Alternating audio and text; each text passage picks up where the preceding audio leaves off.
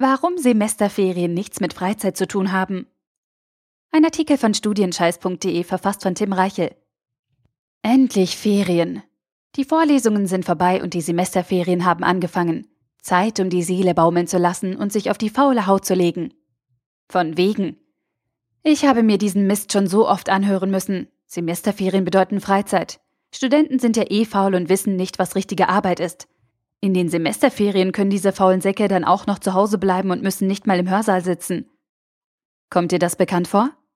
Ganz häufig kommt dieses blöde Klischee von den eigenen Eltern, Freunden, die nicht studieren, oder von Menschen, die vor 100 Jahren das letzte Mal eine Uni von innen gesehen haben. Kurz, von Leuten, die keine Ahnung haben. Wenn du auch davon genervt bist, ist dieser Artikel genau das Richtige für dich.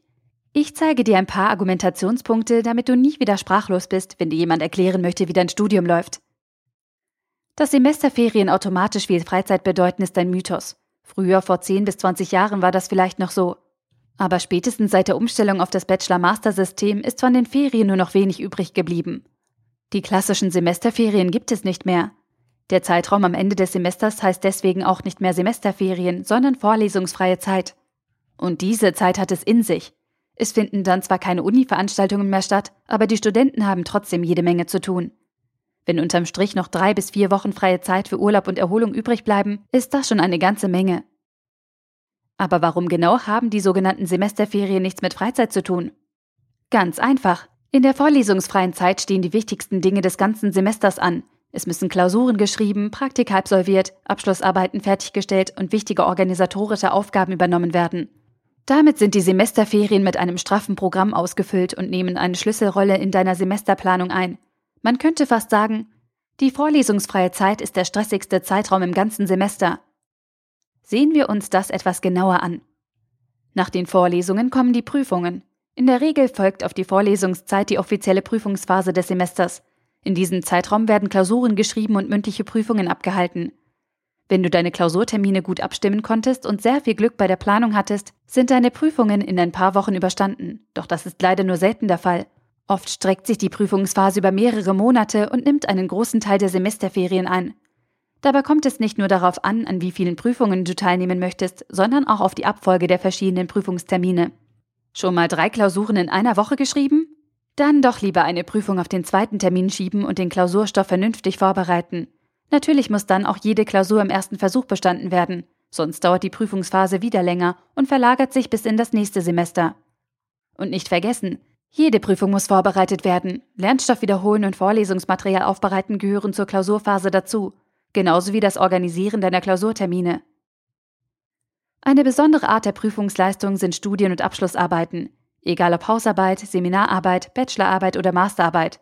Solche Studienarbeiten werden oft in den Semesterferien angefertigt. Wann hat man sonst Zeit dazu, eine wissenschaftliche Arbeit anzufertigen und sich intensiv in ein komplexes Thema hineinzudenken?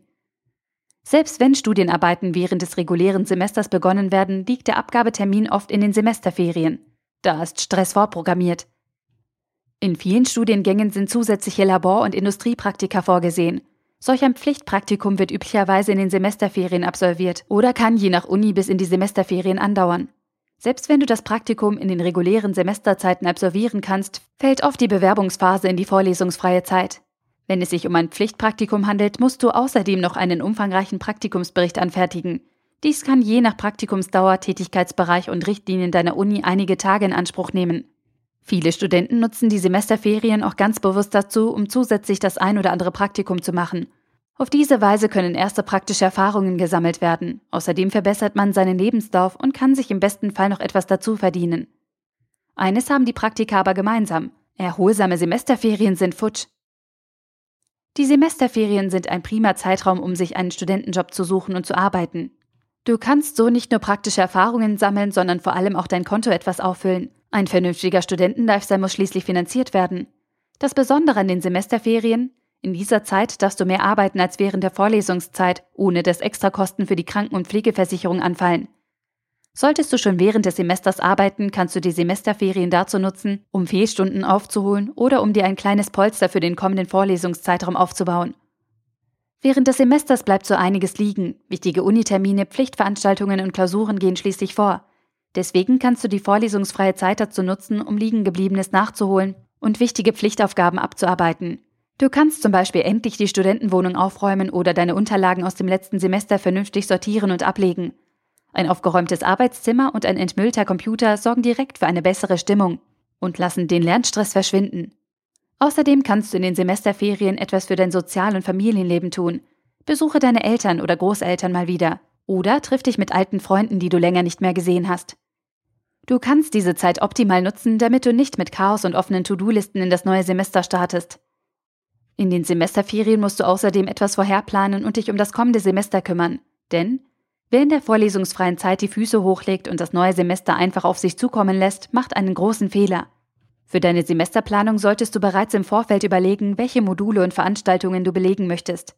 Bei vielen Lehrveranstaltungen musst du dich rechtzeitig vorher anmelden oder dich sogar für die Teilnahme bewerben. Informiere dich daher über deine Wahlmöglichkeiten und lege eine grobe Modulauswahl fest.